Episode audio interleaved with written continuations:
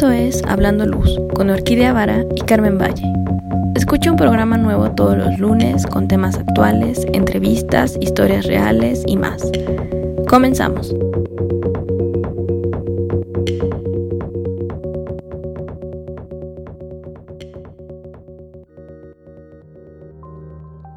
Muy buenos días, Carmen, ¿cómo estás? Hola, Orquídea, muy buenos días. Buenos días a todos ¿Cómo estás, Orquídea? Yo muy, muy bien. Estoy en Argentina, así que en las jornadas de la 15 jornada de Luminotecnia Luz 2022, así que si alguien quiere saludarme aquí en Buenos Aires, si alguien, alguno de nuestros escuchas está por acá, estaré toda la semana. Presento el jueves, así mi breve comentario. Estoy súper, súper emocionada. Ay, bueno, yo siempre estoy emocionada, pero ahorita un poco más, porque nos acompaña una gran amiga que aparte de todo, ella no tiene nada que ver con la luz, pareciera, ¿no? Ella estudió la licenciatura en ciencias genómicas en la UNAM, después hizo un doctorado en genética molecular y humana en el Baylor College of Medicine en Houston y desde hace 13 años ha estado haciendo, bueno, ha estado liderando estudios de secuenciación genómica a gran escala en pacientes con enfermedades genéticas, tanto en academia como en industria.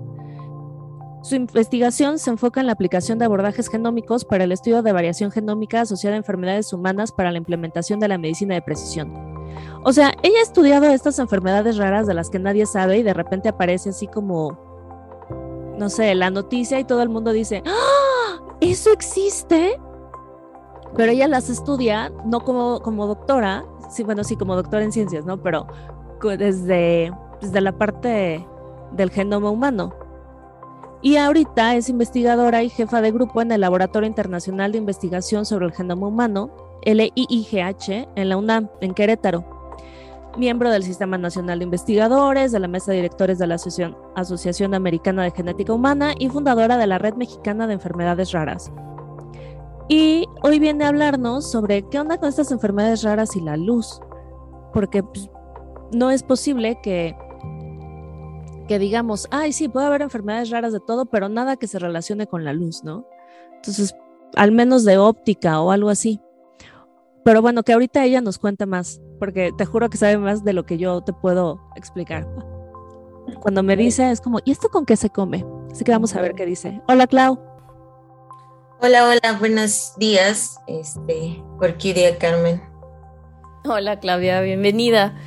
Pues sí, platícanos, porque esto se oye muy interesante, pero necesitamos masticarlo nosotros porque hay muchas cosas que no conocemos.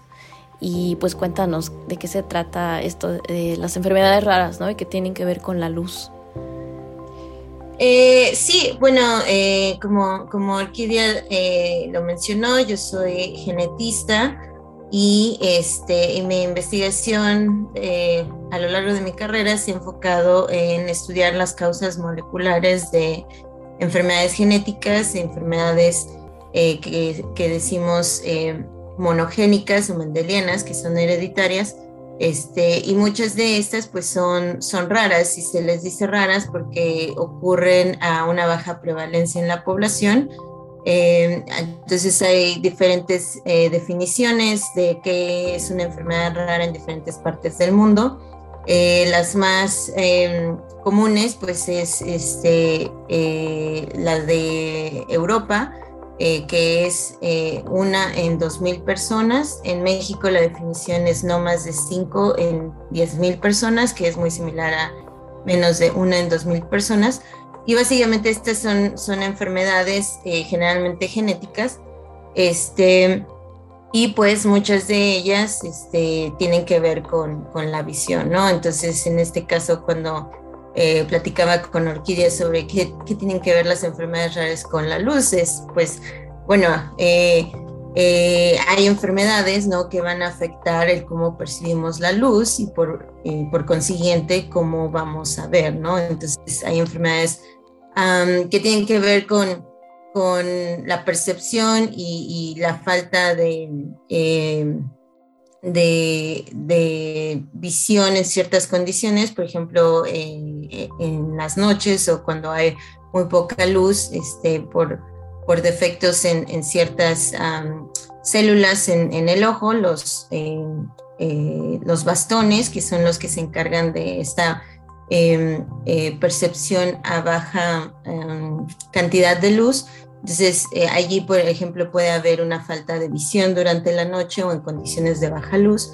Este, y por otro lado, las otras células que están en los ojos, que son los conos, que son los que se encargan de eh, la percepción de color, ¿no? Entonces, allí esos, esos conos son activados a diferentes em, eh, longitudes de onda por, por, la luz que entra en el ojo.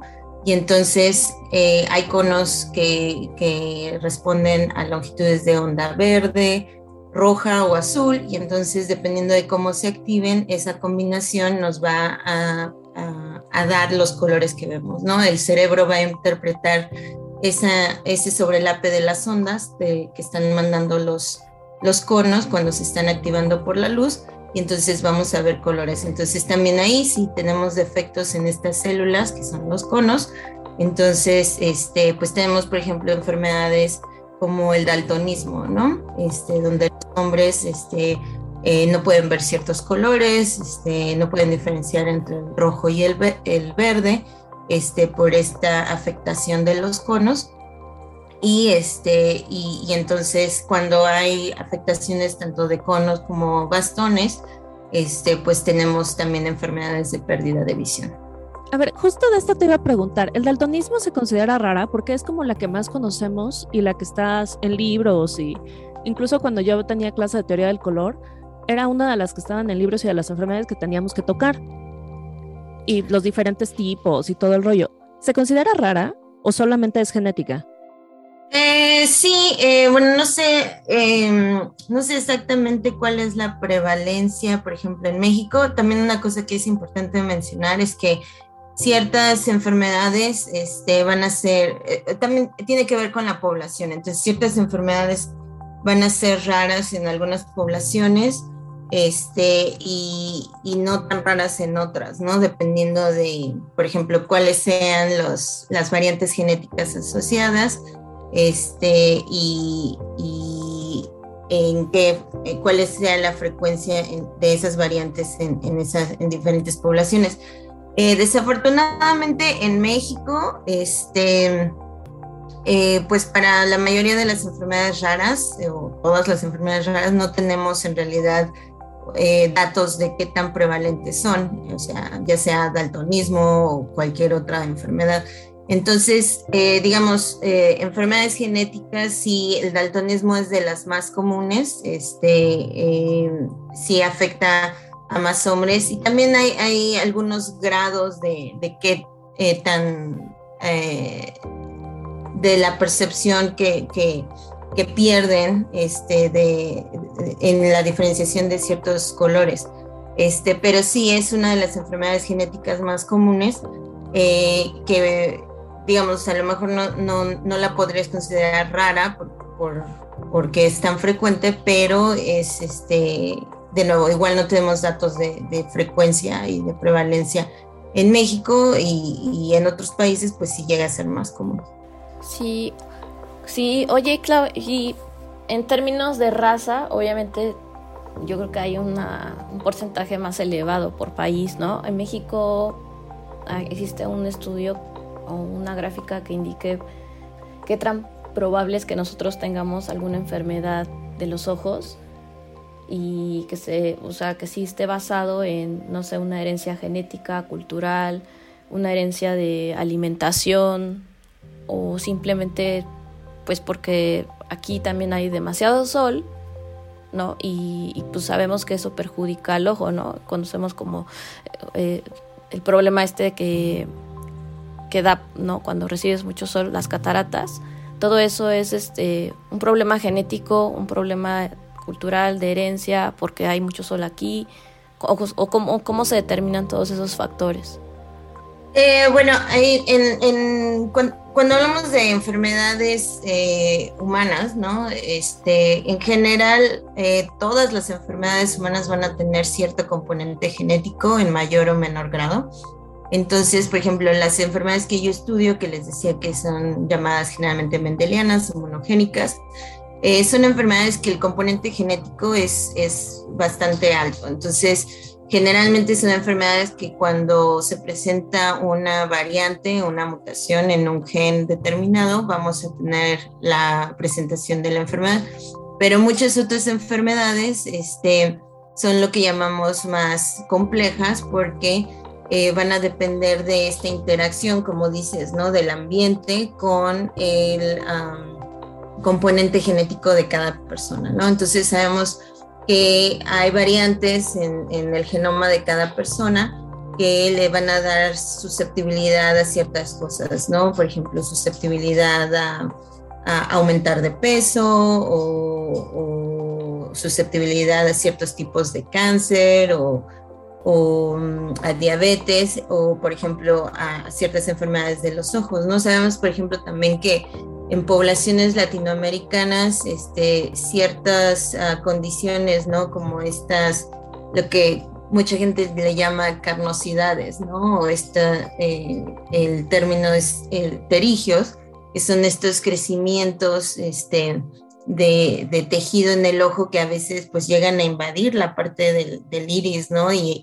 y, a obstruir la visión eso también es, es, más común en poblaciones latinoamericanas porque tienen ciertos factores de susceptibilidad que, por ejemplo, no tienen eh, poblaciones eh, europeas, ¿no? ah, estas cosas, perdón, perdón, es que está complicado. Estas cosas son cuando te ves al espejo y tienes como bolitas que aparecen cerca de la parte de color, que apenas está eh, apareciendo, son esas. A mí el, el médico me dijo que aparecían por eh, como cuando estás, como tienes ojo graso y además ya estás muy cerca del polvo, entonces por alguna razón se van haciendo estas, estas bolitas, estas carnosidades. Si ustedes ven, por ejemplo, es muy común que lo tengan albañiles porque están trabajando con yeso. O sea, si estás en un ambiente... De, ajá. De, de, pues de abrasión, ¿no? De, de, de un insulto mecánico, ¿no? Este, entonces, por eso sí, si, si hay más exposición al polvo y eso, este, eh, eh, puede incrementar el riesgo, entonces, este, abrasión en el ojo y este, esta, esta susceptibilidad eh, genética que al parecer es más em, prevalente en, poblaciones latinoamericanas.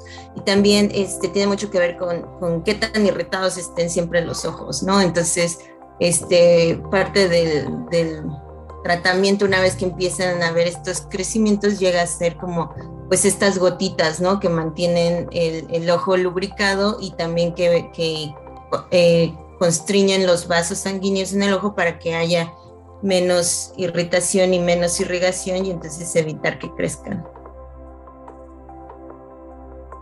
Súper. Sí, era nada más para aclarar. Sí, sí. Pero sí, este, como, como menciona Carmen, hay diferentes, em, e, es, eh, hay enfermedades que son eh, una combinación de, estos factores ambientales y, factores genéticos que van a, diferir en, en cada persona.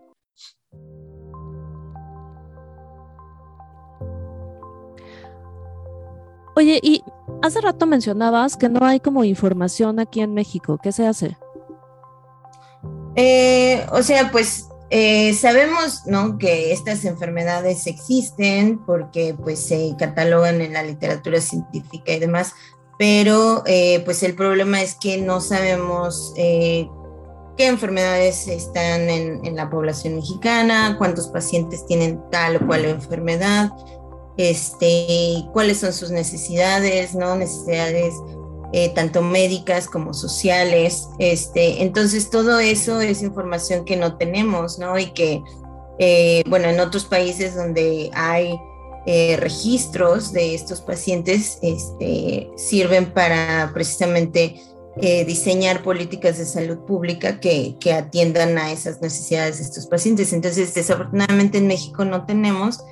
y por eso em, este año, en el marco del Día Mundial de las Enfermedades Raras, lanzamos. ¿Cuándo fue? El 28 de febrero. Este, Le hubieran puesto el 29.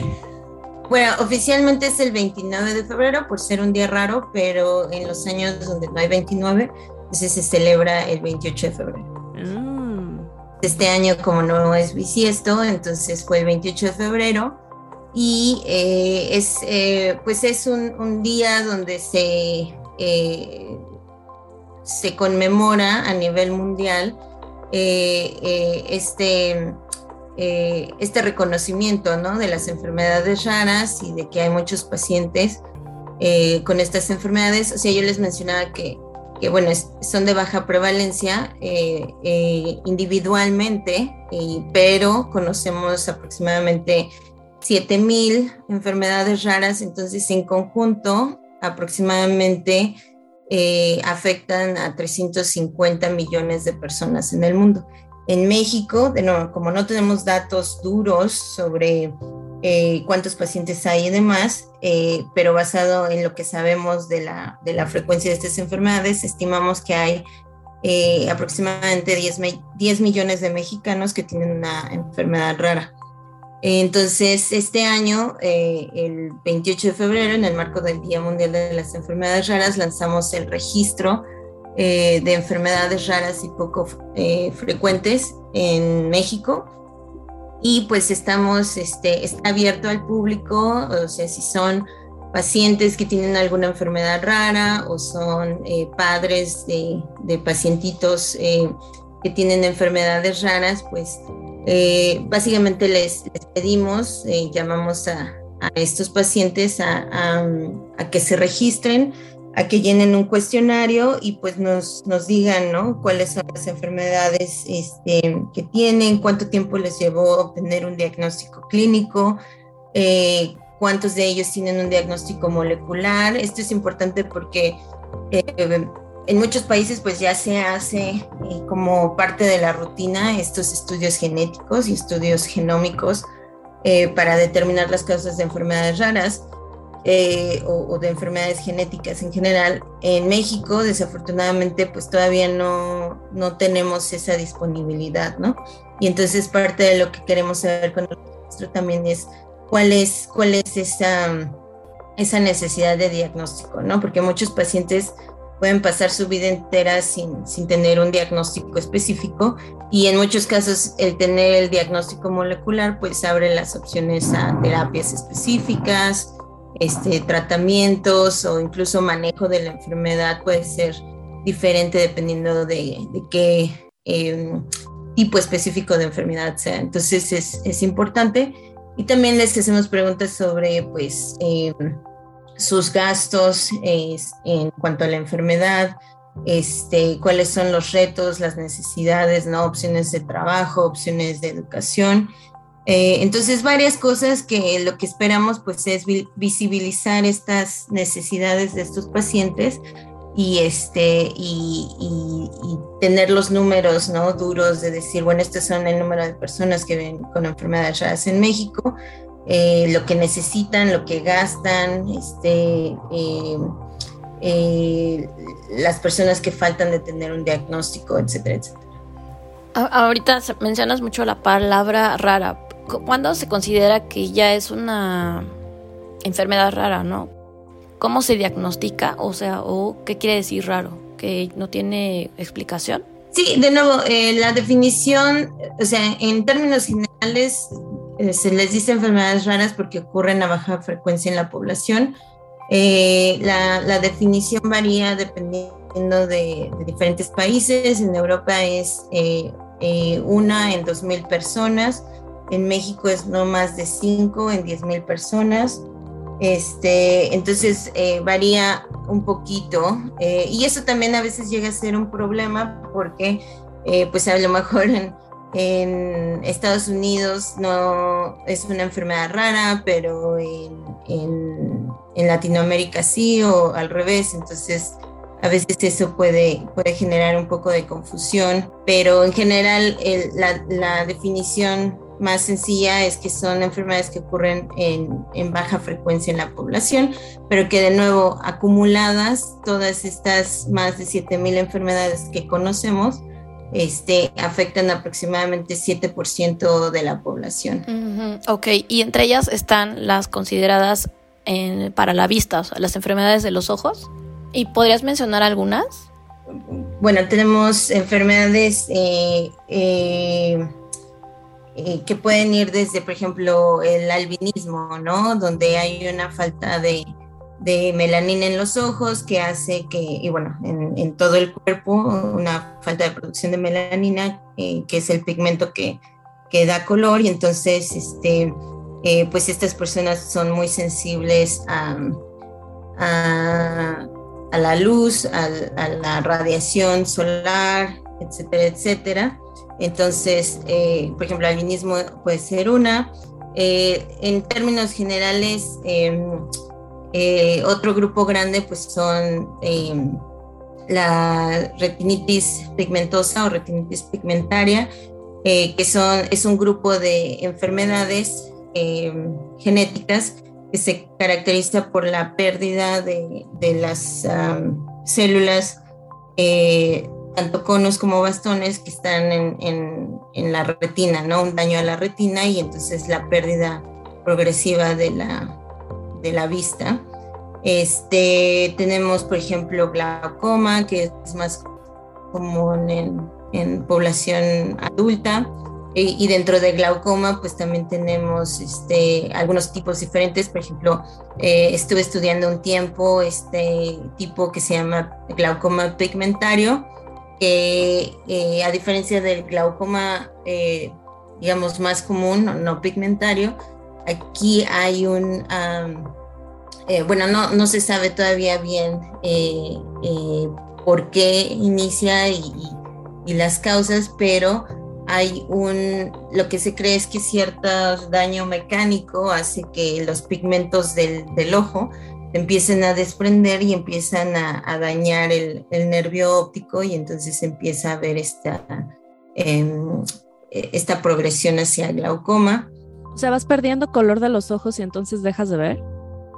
Eh, o sea, no, no, no, se ve, o sea, no se ve que, digamos, el ojo de, de, repente de ser café este, vaya perdiendo significativamente color. Ah, se volvió blanco. Microscópico, pero a nivel microscópico al parecer empieza a haber cierta degradación de los pigmentos y entonces, este, y, y estos empiezan a, a, a dañar el nervio. Este, se empiezan, digamos, como que empiezan a tapar el, nervio óptico, empieza a incrementar la, presión ocular y entonces se empieza a dañar el ojo. Como si fuera un, drenaje y le, echaste más cosas de las que deberías. Exacto. Oye, sí está muy rudo, no me imagino todos esos cambios y procesos que suceden en, en el ojo pero además, o sea, que todo esto tiene que ver con, pues con la luz, ¿no? Eh, ¿qué, es lo que nos puedes decir? O sea, que el, sol al final es para este tipo de ojos que tienen alguna deficiencia o así naces y cuáles serían las cosas que deberíamos hacer para cuidarnos. Eh, pues de nuevo tenemos este eh, diferentes enfermedades, ¿no? Algunas son eh, defectos más del desarrollo, del desarrollo del ojo. Entonces, por ejemplo, ciertas, ciertas enfermedades donde el ojo no se desarrolla bien y tenemos estas condiciones que llamamos microftalmia o anoftalmia, donde no hay un desarrollo del ojo o el ojo es más chiquito de lo que de lo que se debe y pues estas condiciones son congénitas y no hay mucho que se pueda hacer. Este, otras condiciones este, también que afectan el desarrollo, pues es, eh, por ejemplo, eh, la aniridia, ¿no? Que es em, un defecto en la formación del, iris, ¿no? Y entonces, pues eso también afecta la visión. Em, eh, en otros casos, pues, aunque las personas, digamos, nacen con, con el ojo bien formado y demás, este, y con visión ¿no? Eh, normal al, nacer, este, pueden, em, eh, conforme van avanzando en edad, e incluso desde niños, ¿no? Eh, puede empezar a ver esta, esta em, muerte celular, ¿no? De ciertos tipos de células, como en el caso de, la retinitis pigmentosa, donde los los conos y los bastones pues empiezan a, morir eh, y entonces empieza a perder esa, esa visión, ¿no?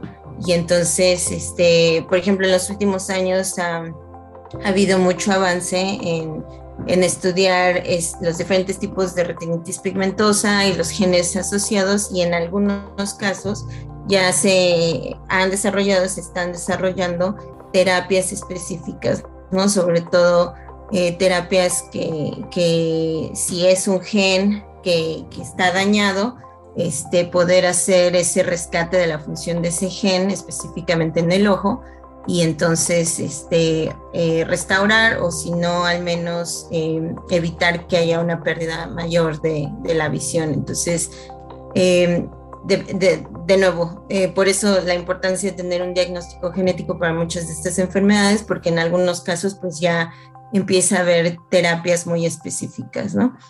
Y eh, pues en otros casos, por ejemplo, eh, de enfermedades em, más eh, que se presentan más en la adultez o que son más, digamos, estas enfermedades más complejas que tienen un, factor em, ambiental más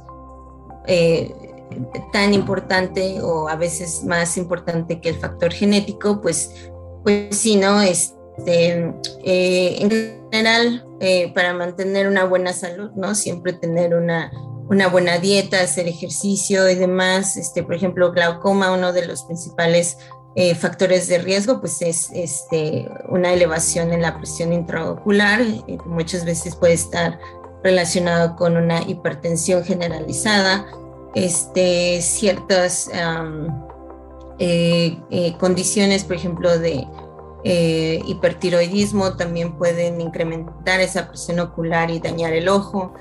Y pues ya en, cuestiones más comunes, pues lo que decíamos, ¿no? En general, este, pues cuidar, cuidar los ojos, que no estén expuestos a estas condiciones donde haya eh, polvo o partículas, que haya una, una abrasión al, al, ojo, ¿no? Que lo dañe.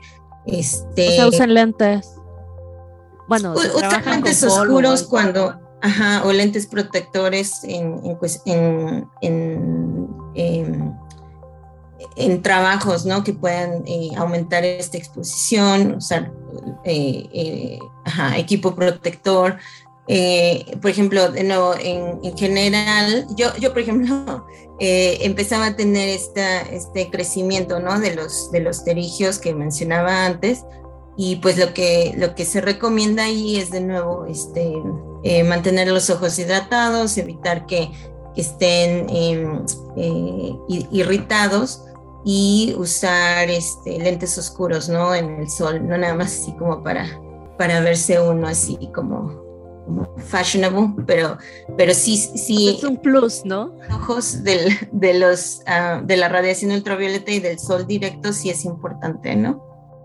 Ah, o sea, entonces, porfa, pues tampoco compren esos del mercado, váyanse por unos que sí los protejan.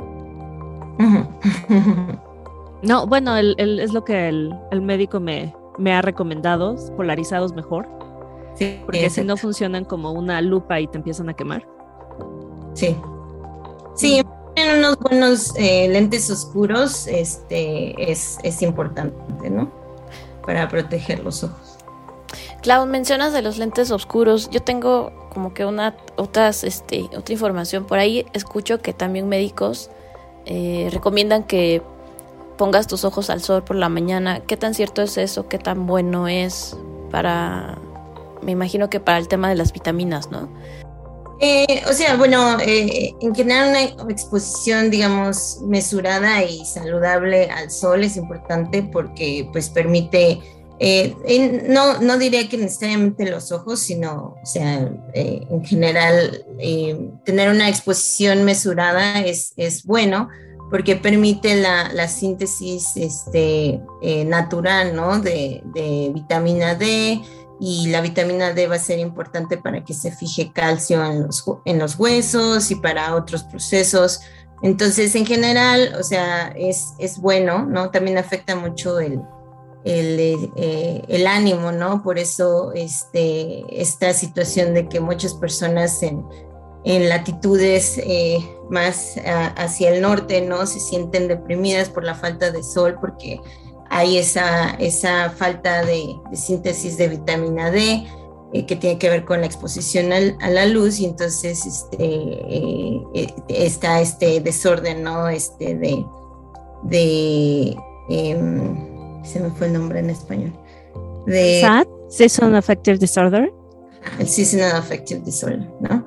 Entonces, en general, este, pues tener una exposición eh, mesurada al sol es, es bueno, ¿no? Para, para producir vitamina D, para, para tener una, una, buena salud, pero definitivamente este, una exposición prolongada, como muchas otras cosas, es, es dañino, ¿no? Y, y si vamos a estar mucho tiempo en el sol, pues este, tener cierta protección siempre es importante, ¿no? Tanto para la piel como para los ojos, como este, eh, en general estar, eh, tener cuidado, ¿no? Em, em, entonces, no, no, no necesariamente, no sé, eh, a lo mejor si un oftalmólogo tenga una recomendación específica al respecto, pero yo no diría que es específicamente como ponerte allí y obviamente nunca es bueno mirar al sol directamente, sino ponerte allí al sol con, los ojos, sino en general, ¿no? Si estás afuera en las mañanas tomándote tu café y puedes tomar unos cinco minutos de, del sol que todavía, de la mañana que todavía no te quema, este pues va a ser bueno en general para, para la salud, ¿no? Oye, Clau, y suponiendo que no, no estás diagnosticado todavía con enfermedad de ojos o de lo que sea, eh, ¿se puede hacer algo? ¿Se puede hacer alguna prueba genética que te diga, ah, eres susceptible a esto o es posible que tengas esto? Mm, sea, si no hay una sospecha todavía, este, o sea, si, si, si la persona pues ya empieza a tener problemas de visión y empieza a perder este Em, eh, pues sí, visión, ya sea eh, eh, nitidez o, problemas sobre todo durante la noche, pues siempre es, o en condiciones de baja luz, sí es importante checarse, ¿no? Y ya un, oftalmólogo este, hará diferentes pruebas, este, se hacen, bueno, se hacen pruebas como por ejemplo tomar la, la presión intraocular, para, por ejemplo, ver cuestiones de riesgo de glaucoma y cosas así. Este, y hay otras ah, pruebas em, donde te hacen como si fuera una cartografía ¿no? de, del ojo y ven qué tan, em, eh, bueno, el estado del nervio óptico y qué tan grueso es la, eh, la retina y las diferentes capas del ojo y demás, y si hay algún daño que pueda ser este, em, eh, pues importante, ¿no? De considerar. Entonces, ese, ese sería el, primer paso, ¿no? Este, y ya, pues si hay algún, algún, em, algún diagnóstico o alguna sospecha de alguna enfermedad em, ocular de, eh, de importancia que puede estar ocurriendo, ¿no? Como el desarrollo de glaucoma o si especialmente en niños, si esto ocurre, ¿no? Donde hay una pérdida de visión o luego a veces los niños empiezan a tener problemas, por ejemplo, cuando van a la escuela, que no pueden eh, cachar las pelotas bien o cosas así, eso puede indicar que hay eh, un problema de percepción, un problema de, de, visión periférica que también indica, por ejemplo, cosas como retinitis pigmentosa y así. Entonces, en esos casos, pues este, ya eh, el oftalmólogo hará un diagnóstico clínico y pues ahí, eh, desafortunadamente en México no, no es muy común tener un diagnóstico genético. Eh, y por ejemplo, enfermedades como retinitis pigmentosa, que pueden estar causadas por un gran número de genes, eh, pues a veces los pacientes, si lo pueden pagar, se les puede hacer un panel que generalmente se manda a hacer Estados Unidos, un panel de secuenciación de genes asociados a retinitis pigmentosa, y entonces ya se ve. Eh, pero desafortunadamente, pues la mayoría de, la, de, los pacientes en México no van a poder pagar un, panel o mucho menos una secuenciación de exoma o de genoma para, para ver cuál es la causa de su enfermedad.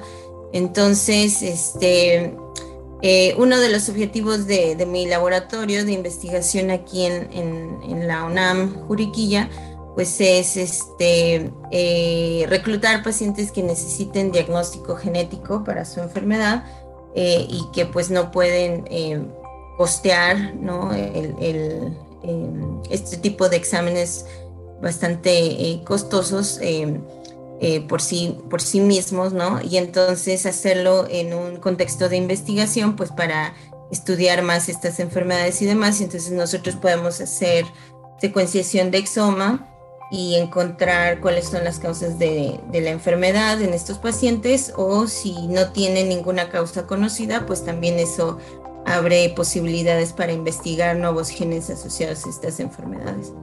Entonces, eh, eso es, eh, digamos, lo que se hace para, para enfermedades que tienen un componente genético alto, eh, y para otro tipo de, enfermedades de la visión, de los ojos, este, como decíamos, glaucoma eh, u otras ah, condiciones que, son, que se presentan más en la adultez y que tienen que ver eh, también con otros factores ambientales, pues en realidad em, se han hecho estudios en, en, poblaciones principalmente europeas y de nuevo, en el caso de glaucoma, el glaucoma no pigmentario, porque es el más común en esas poblaciones, y sí hay ciertos eh, genes o ciertas eh, regiones del genoma que están más asociados a un riesgo incrementado, ¿no? Eh, de nuevo, desafortunadamente, pues todavía no estamos en, en, un punto donde la mayoría de la gente tenga acceso a, a un arreglo de, genotipificación o, un exoma, ¿no? donde podamos ver todas sus em, variantes de susceptibilidad a, diferentes enfermedades, no solo de, la visión, sino enfermedades más en general. Este, pero en ciertos casos, pues sí, por ejemplo, si hay una persona con, con glaucoma, pues se podría ver eh, si tiene, por ejemplo, una pérdida de función en un gen que se llama eh, MIOC, que es eh, uno de los principales factores de riesgo. Entonces, dependiendo de qué enfermedad sea, pues el, abordaje genético puede ser un poco más específico, pero de nuevo, en México en general no hay mucho acceso todavía para, para este tipo de pruebas. Clau, eh, ahorita mencionas que estás en una etapa de, pruebas. si alguien de nuestro público tiene algún algo que no se le ha podido explicar porque ya fue al doctor y nada más le dan vueltas y no encuentran este, alguna problemática interna, se pueden acercar a ti, te pueden buscar.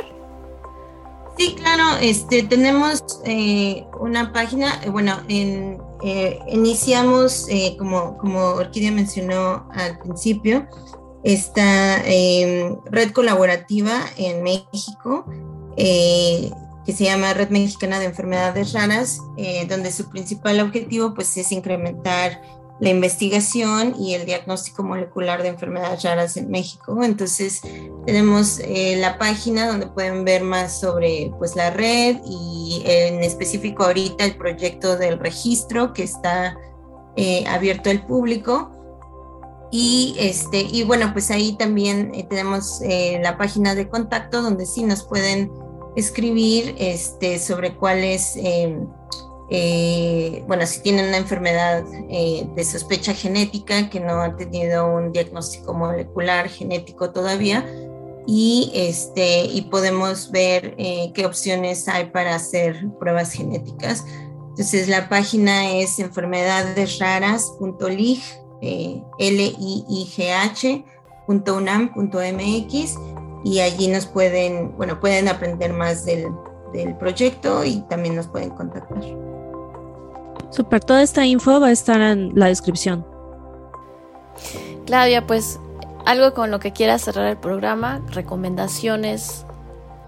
Eh, pues eh, de nuevo recordar que aunque decimos eh, que son enfermedades raras, enfermedades de baja prevalencia, que este, pues en realidad no son tan raras a nivel de la población. Este, entre el 7 y el 10% de la población va a tener alguna enfermedad rara, ¿no? Algunas van a tener que ver con la visión, otras con otros eh, órganos eh, o sistemas.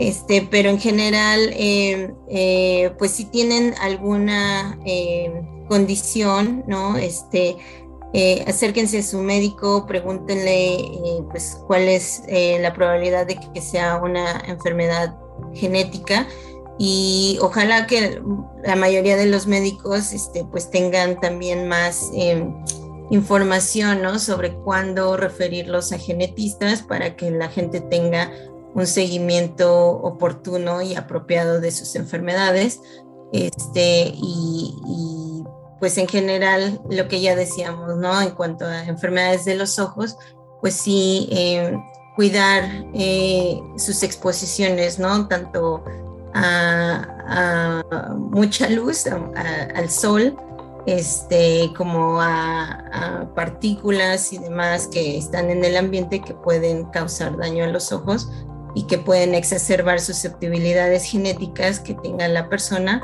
y, llevar a que presenten enfermedades de este tipo. O sea, usamos lentes, cuidémonos y pues, cualquier cosa preguntarle a nuestro médico. Y si hay algún médico escuchando, pues porfa, también infórmense en estas páginas para ver qué onda con la genética. Sí, sí. Muy bien, Clau, pues mucha información valiosa para que todos seamos más conscientes también de nuestro cuerpo y sobre todo si detectamos algo, no hay que espantarnos, eh, hay que estar atentos y sabiendo que ya la, ciencia ha avanzado bastante para que podamos encontrar alguna respuesta y lo mejor es que se encuentre una solución para este, este tipo de enfermedades. Gracias, Clau, por acompañarnos en el programa. Gracias a ustedes, gracias por la invitación y saludos a su audiencia. Sí, saluditos.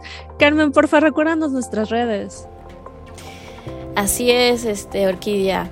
Eh, antes de recordar las redes, les comparto, este 21 y 22 de mayo se acaba de inaugurar hablando del tema de los ojos, el ojo de México. Por favor, váyanlo a ver, es una escultura de inteligencia artificial, la primera en América Latina que está muy interesante y sobre todo que está hecho por gente de México, entre ellos pues está el equipo de Nerdlight con Pablo Montiel, está por ahí también Surface que hizo el audio y otras, muchas otras personalidades que están participando en este proyecto. Está increíble el proyecto, por favor, vayan, no se lo pierdan.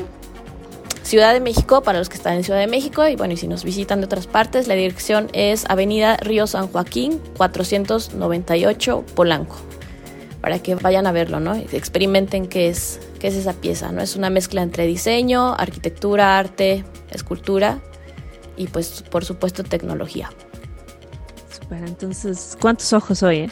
¿Cuántos Pero bueno, recuerden nuestras redes ahora. Síguenos en nuestras redes, ya saben, estamos en Facebook, Instagram como Hablando Luz y también no dejen de escribirnos a nuestro correo que es hablandoluz.gmail.com.